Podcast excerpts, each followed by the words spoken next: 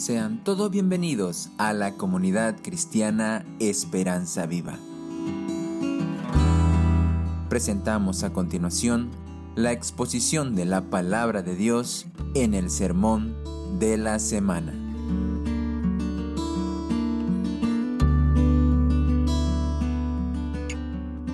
Eh, más temprano estaba nuestro hermano Rafael compartiendo la historia de un amigo, yo permítame la compartírsela también. Su amigo eh, de cariño, y ustedes saben aquí en Santa Cruz somos más conocidos por los apodos que por nuestros nombres, don Chingo Arnés. Dice que este es un hombre activo, deportivo, de hecho que usualmente siempre se lo topaba en la cancha de la mutual, jugando, eh, siguiendo las actividades deportivas. Y hasta que él le vino un derrame y una situación, una enfermedad, y, estaba sufriendo. El hermano Rafael, eh, siempre con esa intención de poder compartirle el Evangelio. Ya le había compartido eh, la palabra del Señor en un tiempo y él estaba un poco, como todas las personas, amablemente escucha, pero eh, definitivamente no estaba abriendo su corazón. Y su salud fue empeorando, empeorando, empeorando a poco, de tal manera que ya él estaba inválido. Eh, hace unas dos semanas atrás, aproximadamente, el hermano Rafael estaba yendo al mercado San Luis a, comprar algunos alimentos y cuando desde la ventana del vehículo le hablan, no, Rafo, Rafo, y era justamente este señor que estaba dentro del vehículo y su esposa era la que se bajaba a comprar porque él no podía hacer. Y el hermano Rafael sintió un peso del Señor y, luego de simplemente hacer el saludo normal, que cómo está, que cómo te va, y bueno, ya usted sabe, ¿no? Ese saludo típico que a veces uno hace, él nuevamente sintió el peso de su corazón de una vez más compartirle el Evangelio. Y allí, hace dos semanas atrás, eh, él sentado en el vehículo, el hermano Rafael afuera, él recibió al Señor en su Salvador en una oración, quebrantó su corazón. Dos semanas después, el hermano Rafael asistió a su velorio, falleció. Hoy el título del sermón es Jesús sana. La historia es acerca de un sordomudo. Y a él, cuando enfrentamos la enfermedad, cuando enfrentamos el dolor y la situación y lo sufrimos nosotros o sufren los que están a nuestro lado, nos preguntamos, ¿cuál es la voluntad del Señor? ¿El Señor quiere sanar y salvar? ¿El Señor quiere solo salvar? ¿El Señor quiere primero salvar y luego sanar? ¿Cómo enfrentamos eso. Y definitivamente cuando enfrentamos eso, eh, tenemos corrientes teológicas quizás este, muy claras o hábitos, por así decirlo. Si usted eh, conoce a nuestros amigos pentecostales, ellos le van a decir la respuesta clara y concisa es, el Señor quiere sanar. ¿No? Y ahorita venga, vamos a sentarnos alrededor de usted y vamos a declarar sanidad sobre su vida, ¿no? Y empiezan a orar por la persona, a, cual, a la menor provocación de cualquier enfermedad, ellos están dispuestos a orar. Ahora, Quizás al otro lado estamos un poquito nosotros que siempre un poco más, este, más pausados, más calmados, nos preguntamos si realmente el Señor quiere sanar a esta persona. Quizás hasta incluso al escucharlo nuestros hermanos orar, no, quizás nuestras oraciones palidecen, digamos, ¿no? Ellos se ven tan llenos de poder, tan llenos de convicción y nosotros dudosos, preocupados, quizás hasta incrédulos. ¿Cómo debemos orar? ¿Cómo debemos afrontar el tema del dolor, la enfermedad y la salvación en la sanidad. Son respuestas que espero que en esta mañana usted en este sermón pueda encontrar. Ahora entiendo que el, tema es muy amplio y cada situación es muy particular, así que eh, le desafío a algo. Si usted tiene preguntas acerca de este tema o cree o tiene comentarios después, por favor, hágamelo, hágamelo llegar. Yo voy a tratar de responder dos o tres preguntas muy específicas, pero estoy seguro que quizás pueden surgir algunas más y podemos estar respondiéndole esta semana en nuestro WhatsApp de la iglesia. Pero por el momento vamos a orar y espero que el Señor ponga una respuesta en su corazón y le dé una convicción con respecto a afrontar el dolor, la enfermedad de nuestros amigos y en nosotros mismos y podamos orar con una convicción bíblica con respecto a esto. Así que incline su rostro allí donde está y acompáñeme a orar. Querido Señor, gracias, gracias Señor por tu palabra, Señor. Gracias, Señor, porque espero, Señor, que sea un refrigerio para nuestros corazones, Señor. Espero, Señor, que realmente, Señor, los que están aquí reunidos expresando su voluntad y que han venido a escuchar tu palabra, Señor, puedan salir con una respuesta a su corazón, Señor. Hay muchos de nuestros hermanos que en este preciso momento no están aquí, Señor, porque están luchando contra el COVID, Señor, y estamos orando por ellos y nuestro corazón está con ellos, Señor. Amigos muy queridos, Señor, están luchando contra la enfermedad, confiando en ti, Señor. Oramos, intercedemos, Señor, para que tu voluntad sea cumplida en cada uno de ellos, Señor, y que puedas realmente mostrarte, Señor como el Dios Salvador, Señor. Y también, Señor, demostrar tu poder sanador en la vida de cada uno de ellos, Señor. Te lo pedimos, Padre, en nombre de Cristo Jesús. Amén. Acompáñeme abriendo sus Biblias allí en Marcos capítulo 7, versículos 31 al 37. Y si usted recuerda, la última vez que abrimos nuestro libro de Marcos, estuvimos viendo la historia de la mujer siriofenicia. Esa mujer que tenía una hija que, tenía, que, tenía, que estaba endemoniada y que se acercó insistentemente con un corazón quebrantado y humillado y permaneció allí postrada y humillada delante del Señor hasta que el Señor le concedió. El Señor acerca de esta mujer dijo que tenía gran fe y los desafié y nos desafiamos a todos, a que cada vez que vamos a orar, oremos persistiendo en la presencia del Señor y que no nos levantemos hasta que el Señor nos dé una respuesta. Y yo entiendo que usualmente eso nos pasa cuando hablamos justamente de oraciones y sanidad. Decimos, o me faltó fe, me falta fe, ¿qué necesito para poder orar? Y justamente creo que la palabra del Señor nos quiere enseñar acerca de este tema, porque luego de, este tema de la mujer sirofenicia, que lloró, se quebrantó, estuvo delante del Señor, se nos va a presentar la historia de este hombre que nos dice el texto, que es un sordo mudo. Y este quizás es lo opuesto a la mujer sirofenicia. Primero, él no va a hablar en todo el relato. No sabemos qué dice. Él no se expresa. A él simplemente lo llevan delante del Señor. Y aún así recibe el milagro de poder oír y hablar nuevamente. Y usted puede decir entonces cómo funciona. Y justamente creo que allí nos va a llevar la palabra del Señor. El tema del sermón hoy es Jesús sana. Jesús sana. Y lo primero que quiere decirlo es que Jesús sana a su tiempo. Jesús sana a su tiempo. Allí en el versículo 31 dice, volviendo a salir de la región de Tiro, vino por Sidón al mar de Galilea, pasando por la región de Decápolis. Ahora, usted no conoce mucho de la geografía de Israel. Yo realmente tuve que leer ahí un poco los mapas y básicamente es lo siguiente. La región de Decápolis era una región, usted imagina el mar de Galilea aquí, que es como una arpa, estaba en la parte sur a la derecha, Jerusalén estaba a la izquierda. Y el Señor Jesucristo, sin embargo, está muy al norte, en la región, en la ciudad de Tiro. Entonces Él va a dirigirse al sur, al lado derecho, a tener esta cita con este hombre. Pero sin embargo, ¿sabe qué hace el Señor? Se dirige primero 40 kilómetros más arriba. ¿Qué es lo que hace el Señor Jesucristo? Permítamelo dárselo como un ejemplo de Bolivia. Digamos que usted necesita ir a Tarija necesita ir allí, allí está su meta. Entonces, ¿qué, ¿cuál es el camino que usted tomaría? Bueno, se va a la terminal o se va, al, por favor, un bus para Tarija, ¿cierto? Para el sur. Sin embargo, el Señor Jesucristo es como si se fuera para Trinidad. Y de Trinidad, usted dice, bueno, de Trinidad básicamente bajar a Santa Cruz de Santa Cruz irse a Tarija. Pero el Señor lo que hace es como que irse un poco a la izquierda, irse a Cochabamba, de Cochabamba, meterse por el Timni, comprarse un pasaje, luego pasar por Sucre para luego llegar a Tarija. Hace una vía más larga, hace una vía eh, mucho más cansadora. ¿Sabe cuántos kilómetros recorre el Señor Jesucristo? 160 kilómetros. Aproximadamente esto le pudo tomar entre cuatro y seis semanas recorrer esta distancia. Ahora, muchos cuestionan este relato porque dice, es ilógico que una persona hubiera tomado esa ruta. Lo más lógico era que de Sidón vuelva los 40 kilómetros que recorrió, baje un poquito por Samaria, cruce el mar de Galilea en barco, que era una ruta que usualmente el Señor Jesucristo hacía y llegaba al otro lado. Y eso más o menos le iba a tomar unos 100 a 120 kilómetros menos. Pero el Señor Jesucristo decide tomarse ese tiempo, decide tomarse ese tiempo. ¿Por qué? Porque el tiempo del Señor es perfecto. Él nunca llega antes, Él nunca llega después. Él nunca tiene apuro ni nunca está retrasado. Él cumple perfectamente el tiempo de Dios. Así que cuando estamos sufriendo, cuando estamos atravesando el dolor, descanse en que el Señor va a obrar a su tiempo.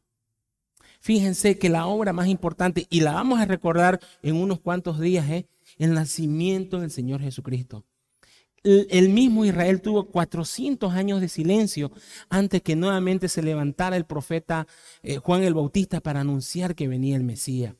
Y aun cuando el Señor Jesucristo nace en un pesebre, se desarrolla hasta los 12, 15 años, 20, 25, y recién cuando él tiene 30 años, pronuncia estas palabras en Marcos capítulo 1, versículo 15, y dice, el tiempo se ha cumplido y el reino de Dios se ha acercado. Arrepentíos y creed en el Evangelio. Fíjense que el Señor Jesucristo, aún ya estando en esta tierra, se tomó el tiempo necesario para hacer su obra. No antes, no después. Y fue la obra más importante que marca la eternidad y los tiempos. Pero aún así dice que Él, llegado el tiempo. Ahora, cuando atravesamos dolor, cuando atravesamos circunstancias difíciles, cuando vemos en este mundo como la maldad corre y, y cada día es peor, decimos, ¿Cuándo va a volver el Señor Jesucristo? Y algunos incluso decaen de que verdaderamente el Señor Jesucristo va a volver. La palabra del Señor nuevamente nos dice allí en Mateo 24, 36, pero el día y la hora nadie sabe, ni aun los ángeles de los cielos, sino mi Padre, dijo el Señor Jesucristo. Y más abajo reveló, velad pues, porque no sabéis la hora que ha de venir. Y la palabra del Señor nos dice, mientras Él viene, velad, estén atentos, estén activos. No simplemente estén allí sin hacer nada, sino estén activos. Y es eso precisamente lo que el Señor Jesucristo está haciendo. Porque si Él decide tomarse 160 kilómetros, no es simplemente para recorrer los valles altos del Golán, subir un poco de montaña, así como hicieron nuestras hermanas hace un tiempo, no se fueron a la montaña a pasear y, y, y, tuvo bonito, ¿cierto? Sino el Señor Jesucristo se fue a la montaña, bajó por los valles, no para contemplar el paisaje, sino que estamos viendo en el libro de Marco que el Señor Jesucristo hace un tiempo ya quería tener un tiempo con los discípulos a solas, un tiempo de entrenamiento, porque luego de todos estos eventos se dirige hacia Jerusalén. Estamos más o menos entre los años dos, dos y medio a seis, cuatro meses o probablemente nueve meses como máximo de la crucifixión de nuestro Señor Jesucristo. Entonces el tiempo se está cumpliendo y Él necesita capacitar y entrenar a los discípulos. Así que si Él se va hacia el norte, si Él se va hacia las montañas, es para tener un tiempo con los discípulos. Versículo más atrás nos había dicho la palabra del Señor que ni tenían tiempo ni para comer. Así que si el Señor se aleja del ministerio, no es para descansar, sino para hacer ministerio. Ningún tiempo del Señor, ningún segundo del Señor, aunque acabamos de decir que el Señor se toma su tiempo, fue desperdiciado. Cada segundo estuvo cumpliendo la voluntad del Señor.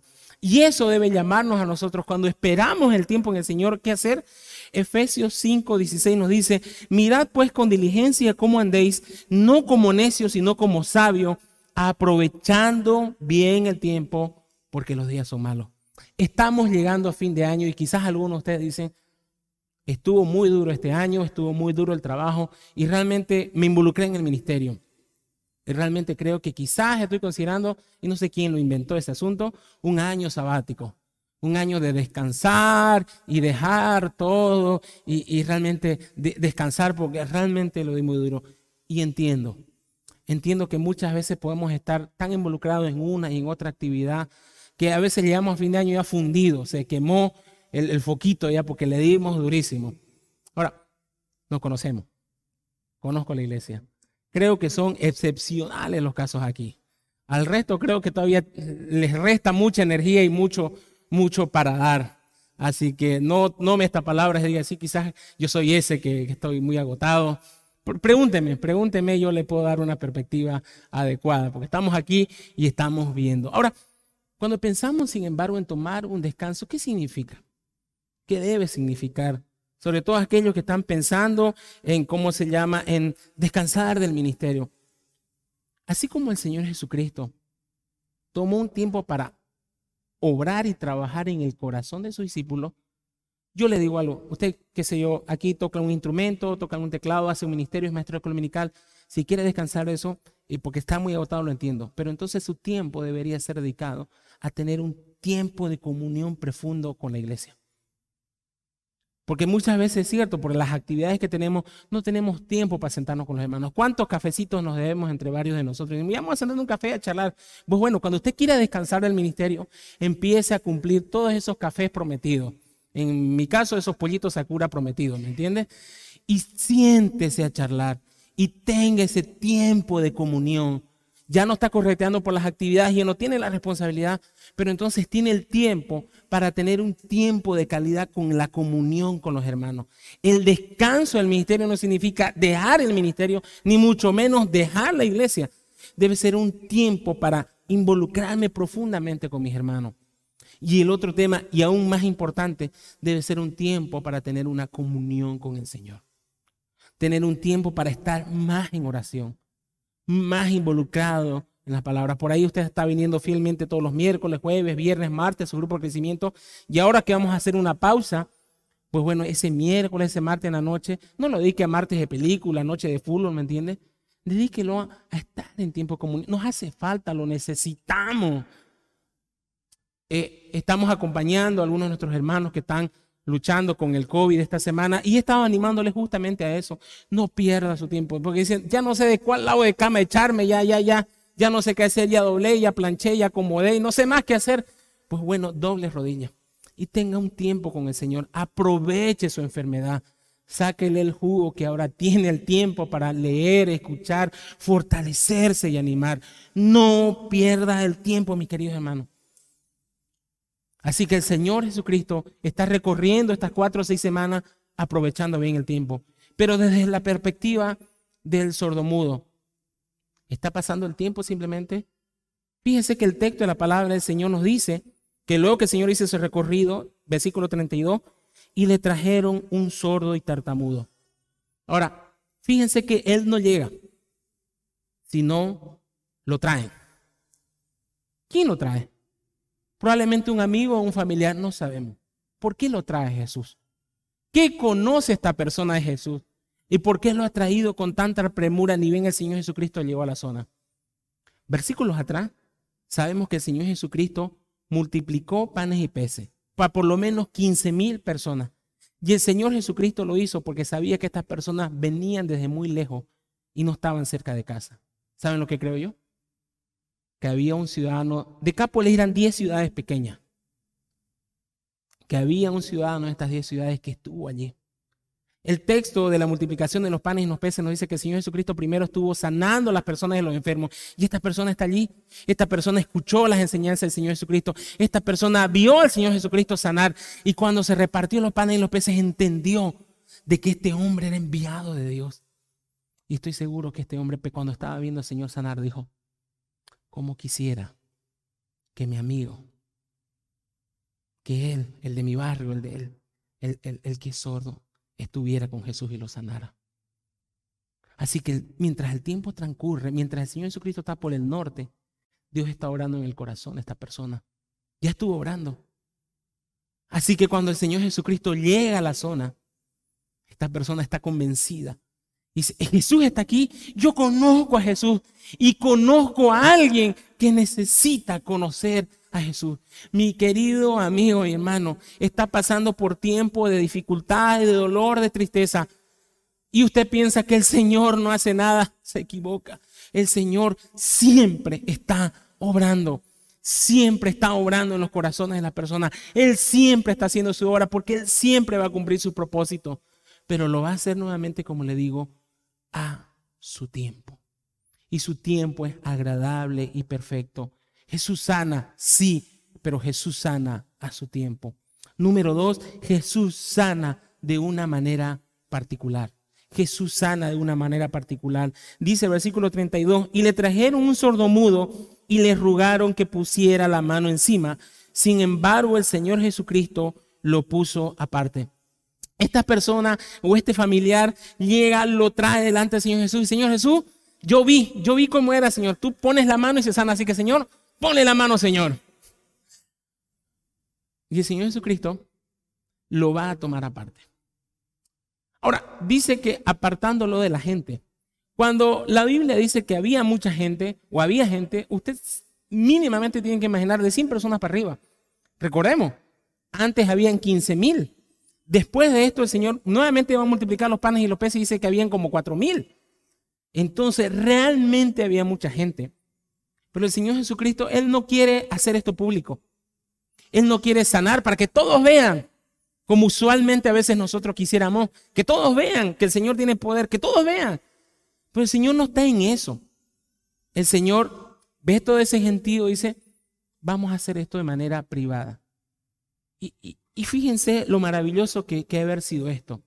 Que el Señor dice, vamos, vamos a un lugar aparte. Seguramente si habían más de 100, 200 o 1000 personas, realmente se tomaron el tiempo para encontrar un lugar solitario. Seguramente estuvo Jesús, este hombre sordo mudo y, y un par de los apóstoles, si no al todos, quizás alguno.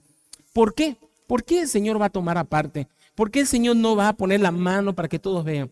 Número uno, creo yo, porque el Señor claramente deja establecido en su palabra que la sanidad no tiene un método. La sanidad no tiene un método. Fíjese algo, si el Señor Jesucristo hubiera sanado a todas las personas con solo tocarle, hubiéramos dicho, qué pena, no está aquí el Señor para que nos toque con su mano. Muchas veces el Señor Jesucristo simplemente dio la orden. En otras ocasiones una mujer tocó su manto. En estas ocasiones él pudo haber tocado la mano, pero él va a hacer algo diferente. Así que el Señor quiere que no existe un que, entendamos que no existe un método. Usted va a una librería cristiana y se va a topar exactamente con lo opuesto. Personas que les van a enseñar cómo orar para recibir sanidad. Personas que le van a enseñar cuál es el método de sanación, que haga esto, que haga lo otro, los pasos A, B y C para obtener del Señor algo. Yo veo en la palabra del Señor y veo que Él siempre se esforzó por lo opuesto, para que no entendamos de que existe un método. Y saben que eso es bueno para nosotros porque podemos entender que el Señor simplemente en los cielos puede dar la orden y nosotros recibir la sanidad, que no necesitamos que específicamente nos toque. Pero ahora estas personas o le sugirieron o le ordenaron quizás al Señor, Señor, ponle la mano. Y el Señor, ¿saben qué? Es Señor. Él no recibe órdenes. Esa es la diferencia. Él es el Señor, nosotros los siervos. Él es nuestro Padre, nosotros sus hijos. Él es el Señor, nosotros sus esclavos. No podemos ordenarle al Señor, porque si no deja de ser Señor y Él se convierte en nuestro siervo. Sé que puede sonar bonito eso, decir, declaramos, pero básicamente estamos ordenándole al Señor. Y no podemos hacer eso. Podemos pedirle. Ahora, lejos de eso de opacar nuestras oraciones, lejos de eso de decir, oh, veamos, ¿no? Y, y entonces, ¿qué puede hacer el Señor? Más bien, quiero ponerle una perspectiva con respecto a eso. Más bien, si podemos y el Señor nos dice que le pidamos, debemos entender a quién le estamos pidiendo. Y si usted es hijo de Dios, lo primero que tiene que entender es que se lo está pidiendo a un Padre amoroso. Usted tiene que empezar a confiar en quién es Él. Y Él es un Padre amoroso que no escatimó ni a su propio Hijo para dar, para dar su vida en rescate de nosotros los pecadores. Dios es amor y la cruz del Calvario es la evidencia clara, no el sentimiento, la evidencia clara de cuánto nos ama. Y no solamente el Señor dio su vida por nosotros y murió por pecadores que no lo merecían, sino que nos llama ahora sus hijos. Dice la Biblia en Efesios capítulo 1 que somos adoptados por medio de Cristo Jesús y somos parte de la familia de Dios. Efesios también nos dice que somos parte del cuerpo de Cristo. Fíjense eso. Somos parte de su cuerpo, algo íntimo, profundo. No simplemente es que nos salvó, bueno, allá están los salvados y aquí está el Salvador, sino que el Señor Jesucristo nos llama y dice, son míos, son tan míos que lo estoy haciendo parte de mi cuerpo, son tan míos que estoy poniendo mi Espíritu Santo dentro de ustedes. Si usted ahonda más en Efesios, se va a enterar que Además nos dice que nos ha dado toda bendición espiritual en los lugares celestiales en Cristo. Además nos dice que somos herederos junto con Cristo Jesús. O sea, de todo lo que es dueño Cristo, nosotros también somos dueños. Y además nos dice de que somos su herencia. Fíjense eso. El Señor nos llama y dice, tú eres mi especial tesoro. Eres valioso. Eres parte de mi activo más valioso y precioso. A ese Dios es el que Él nos pide que le pidamos. ¿Cómo puedo orar entonces? Como un hijo que tengo un padre amoroso y que sabe qué es lo mejor para sí. En Marcos capítulo 7, versículo 7 al 11 lo dice muy claro y se lo voy a leer. Dice, pedid y se os dará. buscad y hallaréis, llamad y José os abrirá, porque todo aquel que pide recibe, y el que busca halla, y al que llama se le abrirá. ¿Qué hombre hay de vosotros que si su hijo le pide pan, le dará una piedra? O si le pide un pescado, le dará una serpiente. Pues si vosotros, siendo malos, sabéis, sabéis dar buena dádiva a vuestro hijo, cuanto más vuestro Padre que está en los cielos dará cosas buenas a los que lo pidan. Con respecto a la sanidad, a la salvación y el dolor, la promesa del Señor es esta. Les daré una respuesta amorosa, una respuesta misericordiosa. Ese es el Padre que tenemos. Él sabe lo que hace. Él conoce a profundidad. Pero sobre todo el Señor no simplemente quiere darnos sanidad de manera directa, sino quiere llevarnos primero un encuentro personal con Él. Ese fue el propósito por el cual el Señor Jesucristo lo toma a este hombre aparte. Ahora, vamos a dramatizar un poco la escena. Imagínense que este hombre sordomudo está haciendo algo. Difícilmente un hombre sordomudo puede desarrollarse económicamente. Difícilmente un hombre sordomudo puede desarrollar familia. Quizás este hombre estaba pidiendo limosna, estaba en un lugar allí, eh, y si estaba pidiendo limosna, imagínense la condición de él. Y en determinado momento aparece este amigo, este familiar que dice, y el otro, ¡Tú vení! Seguramente no tendrí trabajo. Bueno, vamos, ¿no? Y lo empieza a llevar a su amigo, lo empieza a llevar a su amigo y se topa con que hay una multitud él no ha escuchado hablar de Jesús porque él no puede, ¿me entiende? Está en la multitud y cuando de pronto lo van llevando, lo van empujando y cuando ¡prum! le dan un empujón y está delante del Señor Jesucristo. Y él no está entendiendo lo que está pasando. Así que el Señor Jesucristo se lo lleva aparte para tener un encuentro personal con él. Y va a hacer cosas que yo quiero que usted empiece a notar y a suceder. Ahora, si usted ha tenido un encuentro con personas que son sordomudas, lo primero que esa persona le hace conocer a usted es acerca de su discapacidad, ¿cierto? Usted empieza a echar con una persona y dice, o le dicen, ¿cierto? Y estoy más que seguro que el Señor Jesucristo está con esta persona y lo primero que este sordo le ha dicho es, yo no escucho, yo no oigo, así que no le voy a entender lo que me está diciendo. Y el Señor dice el texto de la palabra del Señor que dice que lo primero que le hace es metió los dedos en las orejas de él. Seguramente este sordo le hizo, no escucho, y el Señor Jesucristo le mostró sus dedos, le puso y le hizo así. Y con una mirada, amor, estoy más que seguro que la mirada del Señor fue una mirada tierna. Y Él está diciendo, lo que va a suceder es que tus oídos van a ser destapados. Yo voy a abrir tus oídos. Y seguramente eso fue a lo que Él entendió. Que mis oídos van a ser abiertos, que van a ser destapados. Pero lo segundo ahora es muy más interesante. El Señor le dice que lo mire. El Señor lo está mirando, el Señor está mirando con su mirada tienda. Y luego el Señor escupe en su mano. Y empieza con su dedito a hacer así. Y ahora le dice,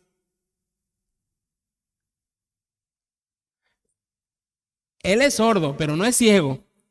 Acaba de ver que el Señor Jesucristo acaba de poner saliva en su mano, de que acaba de batir la saliva con su dedo y le está con el dedo ensalivado y así imagínese, corriendo la saliva, ¿cierto? Abrí tu boca y saca la lengua. ¿Me entiende? Ahora, ¿por qué hace eso el Señor? Yo sé que muchas ah, están haciendo aquí, ¿no? Porque este hombre no había escuchado a Jesús, pero él tiene que poner su confianza en él. Él tiene que poner su confianza en él. Y el Señor Jesucristo acaba de diseñar un método para que él pueda demostrar que él confía en Jesús. Y el método es el método de la saliva. ¿Confías en mí? ¿Crees en mí? ¿Estás dispuesto a esta pequeña incomodidad? Y este hombre, en el cual estoy seguro que Dios está obrando en su corazón, abre la boca y saca la lengua. Y deja que el Señor toque su saliva. Pero el Señor hace algo más y empieza a levantar los ojos al cielo y empieza a orar al Señor. Así como cuando tomó los panes y los peces y levantó la mirada al cielo y empezó a orar, este hombre está levantando, Jesús está mirando la mirada al cielo y este hombre estoy seguro que también empezó a mirar al cielo. Y el Señor le está comunicando algo. El poder viene de arriba. el poder de Dios desciende del cielo. No me mires a mí, empecemos a mirar al cielo, que de allá viene el poder. Mis queridos amigos, siempre que usted haga una buena obra, hoy que se viene diciembre y nos ponemos generosos y ayudamos y colaboramos, cuando lo haga, por favor, señale el cielo. Señale la gloria. Dijo el Señor Jesucristo en Juan 17:4, dijo, yo te he glorificado en la tierra y he llevado a cabo la obra que me encomendaste. ¿Qué es lo primero que dice el Señor? Te he glorificado a través de las obras que tú hiciste. Eh, queridos hermanos, señalemos siempre la gloria de Dios. No le robemos la gloria que Dios se merece. Él debe ser glorificado, Él debe ser exaltado, no nosotros. Señalemos siempre a Dios. Y este sordomudo está entendiendo de que esto se trata de Dios y de su poder y de Él. Y que el Señor Jesucristo está haciendo un medio para llevarlo al Padre. Pero el Señor Jesucristo, el Señor Jesucristo hace algo más y dice que gimió. Esta palabra gemir significa un sentimiento interno inexpresado de dolor. Es como cuando alguien sufre un dolor interno y no es que lo grita, sino que con toda su expresión, con todo, está y salen pequeños dolores. Ese es un gemido. Mm". ¿Por qué el Señor está haciendo eso? Recuerden que el Señor está orando. Él está mirando al cielo. Él está mirando a este hombre. ¿Saben qué es lo que está haciendo el Señor Jesucristo? Está expresando el dolor del corazón de este hombre. Qué discapacitado incluso hoy al presente, con todas las leyes que existen, no es humillado, no es señalado, no es burlado, no es separado de alguna manera excluido de todo. Y este hombre, no sabemos cuántos años tiene, no sabemos si es un joven, no sabemos si es un hombre mayor, pero sea que sean los años que tiene, porque no es un niño, ya ha sufrido bastante. Ya ha sufrido bastante, ha sido humillado. Por ahí era alguien que estaba pidiendo limosna, entonces incluso en su condición misma externa quizás era deplorable. Y lo que el Señor está diciendo es, comparto tu dolor, comparto tu dolor y sufro por lo que tú estás sufriendo. Allí está expresada la humanidad del Señor Jesucristo. Él no simplemente sanaba, ¿me entiende? De una manera así fría, sin sentir el dolor de las personas. Cuando el Señor Jesucristo se le informa de que su amigo Lázaro está enfermo y él dice, esa enfermedad es para la gloria de Dios y se retrasa nuevamente al llegar a Lázaro y cuando llega a donde estaba Marta, María se encuentra con un cuadro duro, difícil. Marta está llorando, María está llorando, los familiares están llorando. Y el reclamo, si hubieras venido antes. Y el Señor Jesucristo no llega ganador y dice, no se preocupen, tranquilo, tranquilo. Ven, yo en este momento lo voy a resucitar y todo va a estar bien. No dice calma, calma. No dice no lloren, sino que él mismo, al ver ese cuadro, ¿qué pasa? Llora, se quebranta en dolor. Y llora conocedor de la voluntad de Dios, conocedor de que minutos después iba a salir Lázaro resucitado y ese dolor se iba a convertir en fiesta, pero el mismo Señor Jesucristo comparte ese dolor. Y eso debe traer ánimo en nuestras vidas, porque saben que el Señor Jesucristo, no dice la palabra, que es un varón experimentado en quebranto. El Señor mismo vio partir a su Padre no se privó a sí mismo de un dolor de ver partir a un ser querido. El Señor Jesucristo no le privó a su madre de verlo a él crucificado y humillado. El Señor Jesucristo cuando partió al cielo lo encargó a Juan. Y luego en Jerusalén su medio hermano se quedó como líder, Jacobo, y fue también uno de los primeros cristianos que fue matado. Y si su mamá María estaba viviendo para ese tiempo, María vio morir a uno de sus hijos también. ¿Entiende? Él no le privó del dolor mismo a su propia familia. Pero por eso es que Él dice que Él cargó nuestras enfermedades. ¿Saben que el Señor Jesucristo cargó nuestro pecado, cargó nuestro dolor? Déjeme decirle algo, yo no sé cuál es la situación que usted esté atravesando. Si está en una cama, si está sufriendo, si está llorando, si se está preguntando si va a salir de esta. Pero déjeme decirle algo, el Señor está a su lado. Nunca usted está solo atravesando el dolor. El Señor llora a su lado de usted. Él comparte su dolor. Él se duele de lo que está pasando. nunca está solo.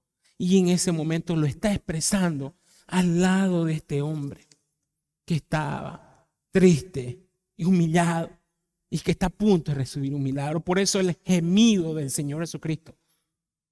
Ahora usted puede decir, pero ¿por qué? ¿Por qué el Señor permite que pasemos por dolor? ¿Por qué el Señor permite que pasemos por tristeza? Dije que este era un tema amplio y simplemente permitan una línea de las muchas que podemos tomar. Primero, Dios llama a sus hijos a sufrir. Dios llama a sus hijos a sufrir. En Romanos capítulo 8, versículo 17 dice, y si hijos, o sea, los hijos del Señor, también herederos, recordándonos la promesa, herederos de Dios y coherederos con Cristo. Hasta ahí, bonito. Y dice, si es que padecemos juntamente con Él, para que juntamente con Él seamos glorificados. La palabra del Señor hace una promesa a sus hijos y es esta. Van a padecer juntamente con Cristo. No solamente por Cristo, sino juntamente con Cristo. Porque recuerde, usted está íntimamente ligado al Señor Jesucristo. ¿Por qué?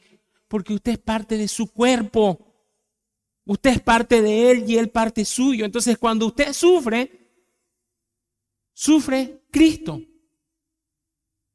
Cuando usted llora, es como si llorase Cristo. Y Cristo nos invita a sufrir y a padecer con Él. Un poquito más abajo, en Romanos 8, 22 y 23 dice, porque sabemos que toda la creación gime a una y aún está con dolores de parto hasta ahora. Y no solamente ella, fíjense que el dolor de parto es uno de los dolores más fuertes que experimenta un ser humano. Y no solamente la creación, sino que también nosotros mismos, que tenemos la primicia del Espíritu, o sea, nosotros, que el Espíritu Santo mora dentro de nosotros, nosotros también gemimos dentro de nosotros mismos, esperando la adopción la redención de nuestro cuerpo. La palabra del Señor dice que los hijos del Señor gimen, sufren, esperando que un día el Señor venga y de una vez nos rescate. Aquí tenemos un cartel muy bonito que dice ser como Cristo. Cristo fue un varón experimentado en dolor, en quebranto. A sus discípulos él le dijo, en el mundo la pasará muy bien. No, no fue esa la promesa. Le dijo, en el mundo tendréis aflicción. Ese no es un mensaje muy popular. No hay una invitación que diga, sí a Cristo, te invita a sufrir por Él. No es muy popular, pero es bíblico. Es lo que dice la palabra del Señor. Sus hijos pasaremos por aflicción. ¿Por qué? Le doy otra pequeña línea. Porque definitivamente la escuela del dolor es una materia obligatoria del Señor. Y el dolor es lo que mejor transforma nuestro corazón. ¿Quién de nosotros estando con buena salud, con, con, las cosas resueltas, con la economía saneada, no dice voy a glorificar al Señor, voy a ayunar una semana agradeciendo al Señor por esto? ¿Quién de nosotros estando en buena condición dice voy a servir más al Señor, voy a involucrarme más al Señor, voy a ofrendar más al Señor? No es lo opuesto lo que hacemos. Mientras mejor estamos, más nos distanciamos del Señor. Y cuando el dolor llega a nuestra puerta, no es que vamos y buscamos inmediatamente al Señor. Y el Señor nos hace atravesar por dolores y situaciones que realmente humillan nuestro orgullo y nuestra, nuestra autosuficiencia. ¿Por qué? Porque nosotros todo el tiempo le comunicamos al Señor, Señor, no te necesito. Por eso que nos levantamos y arrancamos en el día, le metemos uno, dos, tres, cuatro días sin abrir nuestro corazón delante del Señor ni mucho menos abrir nuestra Biblia, ni mucho menos doblar rodillas ante Él. Mínimamente y brevemente, Señor, gracias por el, almuerzo y ya está. No es el dolor lo que nos lleva al Señor. No es el dolor lo que ha transformado más nuestro corazón. Es parte del propósito del Señor. Él, yo estoy seguro que no quisiera que atravesemos por ese dolor, pero así ha sido. Y este hombre que nació sordomudo, ha pasado por mucho dolor y por mucha tristeza, por mucha humillación, pero bendito su dolor que ahora lo llevó a estar delante de Cristo Jesús. Y lo está llevando Jesús delante del Padre. Y el Señor Jesucristo, después de haber puesto sus dedos en los oídos, después de haber puesto la saliva en la punta de su lengua, después de mirado al cielo, gritó y gimió y dijo, Efata, ¿Qué quiere decir? Ábrete. Y en esos momentos empezó a captar. Escucha ese grillo, escúchese. Empezó a escuchar lo que usted está escuchando. Los grillos, los gallos. Se le empezó a abrir el mundo. Empezó a oír y empezó a hablar. Este hombre había sido sordo de nacimiento. Por la palabra dice tartamudo, la original, pero significa una voz ronca, una voz con sonidos graves. ¿Qué significaba esto? Que este hombre no era que decía mal las palabras, decía sonido, que es lo que usualmente le pasa a una persona que es sorda de nacimiento. Como nunca ha escuchado sonidos, no puede reproducirlo. Entonces simplemente con su boca daba sonido, pero en este momento comenzó, y dice el texto, a hablar bien. No necesitó cinco meses de fonoaudiólogo. No es como nosotros que comenzamos a, y a los cinco años ya, ya como destrabamos toda la lengua, ¿me entiende? No, este hombre maravillosamente comienza a hablar y a escuchar. Y esto es lo maravilloso. Lo primero que él escucha es las palabras de Jesús. Las primeras palabras que él habla. ¿A quién se las dedica? A Jesús. Qué maravilloso que ni bien sus oídos fueron abiertos, las palabras del Señor fueron las que escuchó. Qué maravilloso que sus primeras palabras dirigidas se las pudo decir al Señor, seguramente de agradecimiento, de gloria a Dios, de amor. Gracias, gracias, gracias. Gracias, puedo hablar, puedo escuchar. Qué emoción, qué emoción. Ahora, usted quizás puede decir, ¿y por qué no escuchó mi oración? ¿Por qué no pude ver la mano del Señor como este hombre experimentó? ¿Por qué si oré, oré, oré y clamé, ¿por qué no me escuchó? ¿Me faltó fe? Había pecado en mi vida. Hay muchas personas que han atravesado, han orado y no experimentan lo que este hombre experimentó. La palabra del Señor nos llama a pedir y confiar en su voluntad. Pero sin embargo, sin embargo, muchos de nosotros tendremos que experimentar la pérdida de un ser querido, una enfermedad que no se va a alejar de nuestra vida y finalmente una enfermedad que nos va a alejar de todos nosotros y nos va a llevar a la presencia del Señor. Le dije que este tema era muy amplio y que pueden haber muchas dudas al pregunto, pero al, tema, pero déjeme decir un algo. Imagínese lo siguiente. Imagínese que todos los hijos de Dios, al momento de orar, nos sanáramos. Señor, ay, esta vesícula llena de piedras, Señor, por favor, y ¡pum! las piedras que se aparezcan. Empezamos con un dolor de muelas, así, chiaza la muela, Señor, mi muela, perdón, y ¡pum! una muela nueva. Porque ninguno de nosotros, honestamente hablando, somos más que otro. Delante del Señor todos somos iguales. Tenemos roles diferentes nada más. Pero ninguno es más santo que otro, porque nuestra santidad está puesta en Cristo. Ninguno es más justo que otro, porque nuestra justicia es Cristo Jesús. Así que no hay rango delante del Señor. Así que imagínense que el Señor pusiera esa regla. Cada vez que mis hijos oren por sanidad, yo los sano. ¿Saben qué sucedería? Primero que los hospitales estarían vacíos y las iglesias llenas. Y lo segundo que pasaría es que la gente buscaría un sanador y no un salvador. La gente buscaría a Jesús por lo que Él puede hacer en sus vidas pero no para que transforme sus corazones. Es lo que yo veo en la palabra del Señor. Vuelvo a decir, Dios es soberano, Dios es amoroso. Él sabe por qué a veces obra de manera maravillosa y por qué otras veces nos deja experimentar el dolor y el quebranto. Solamente yo sé que el Dios en el que creo me ama y nos ama Sé que Él es justo en cada decisión. Sé que Él es sabio en cada decisión que toma y que su sabiduría es mejor que la mía y que Él conoce qué es lo mejor para mí. Y si Él decide que pasemos por dolor y circunstancias difíciles, solo Él sabe por qué. Y eso nos lleva al tercer punto y último. Jesús sana a su tiempo, Jesús sana de manera personal, pero Jesús es más que un, que un sanador es un Salvador. Ahora, imaginen la escena. Este hombre está agradecidísimo. Este hombre está hablando a mil por hora. Gracias, gracias, gracias, gracias, gracias, gracias, gracias, gracias. No para de hablar. Es como con los niños, ¿no ves? Y muy emocionados cuando dicen su primer palabra y un rato se ya cállate, papito. Un momento de silencio. Y en este momento el Señor Jesucristo le dice algo que a mí me parece muy cómico. Y le mandó que no lo dijese a nadie. ¿Sabes que ahora que hablas mucho, sabes qué? Te quiero decir algo. Guarda silencio, por favor. No se lo cuentes a nadie. Pero Señor, esto es lo más maravilloso y espectacular que me ha pasado en la vida. Quiero contárselo a todos. No, no se lo cuentes a nadie. Ahora que puedes hablar, calla. ¿Por qué? Porque este hombre no tenía la revelación completa de quién era Jesús.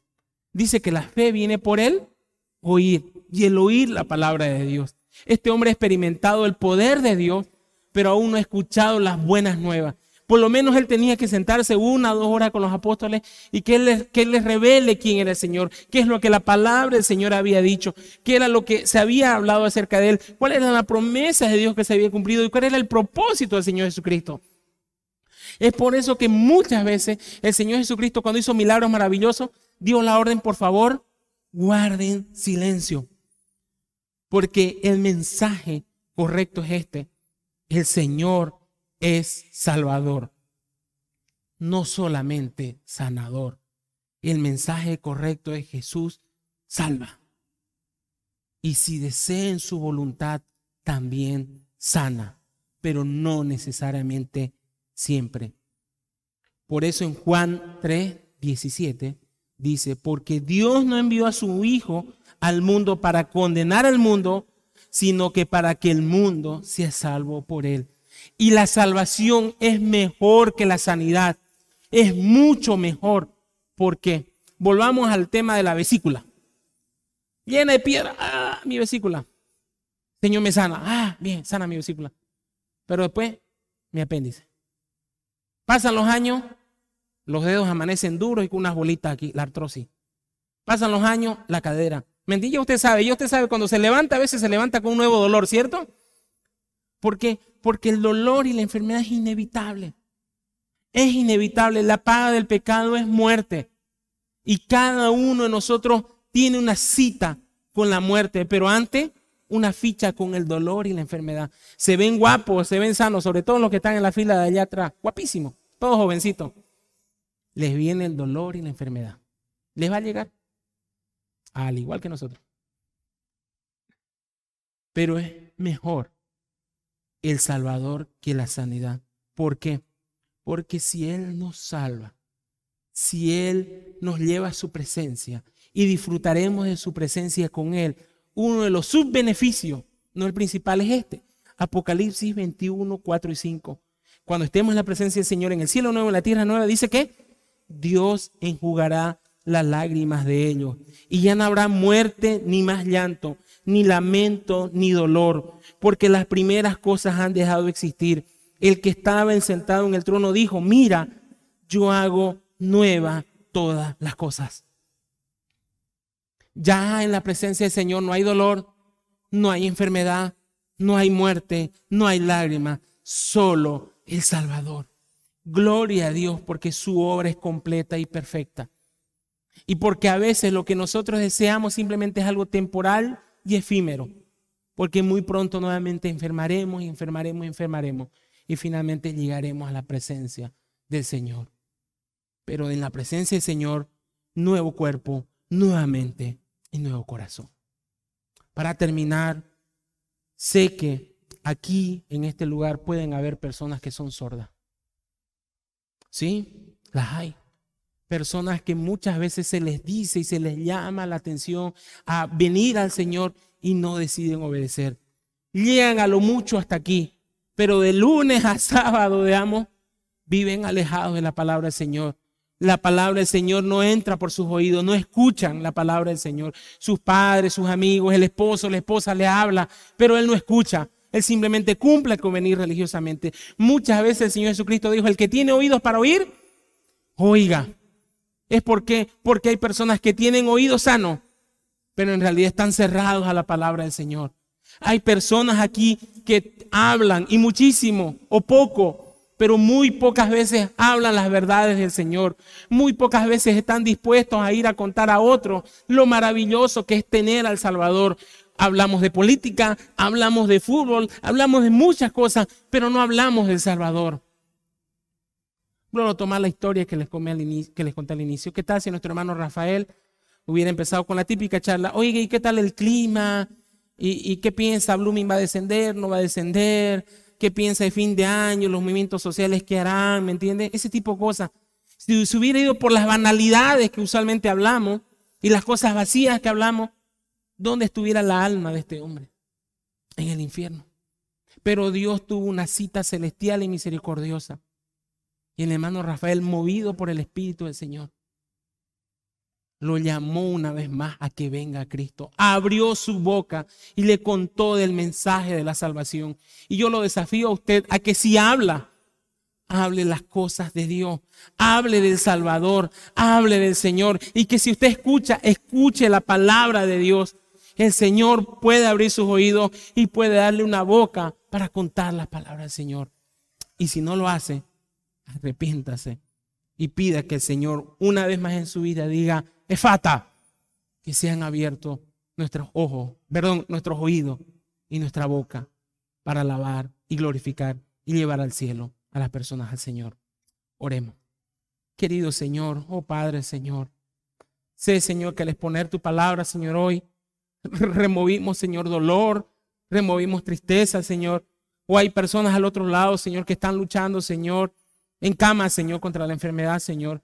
Y nuevamente, Señor, Solo, Señor, confiamos en tu amor y en tu misericordia y en que tú sabes, Señor, qué es lo mejor para nosotros, Señor. Solo te pedimos una cosa, Señor, acompáñanos en nuestro dolor. Acompaña a las personas que están en este momento en cama, Señor, luchando. Consuela sus corazones, Señor.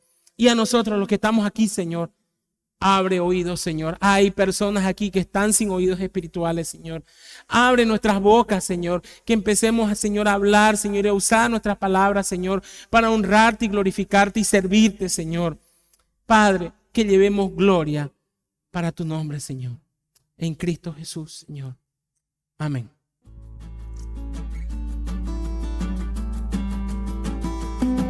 Si usted desea más información o comunicarse con nosotros, Puede visitar nuestras redes sociales en Facebook, Instagram o YouTube con el nombre Comunidad Cristiana Esperanza Viva. Desde Santa Cruz, Bolivia. Gracias por escucharnos. Hasta la próxima.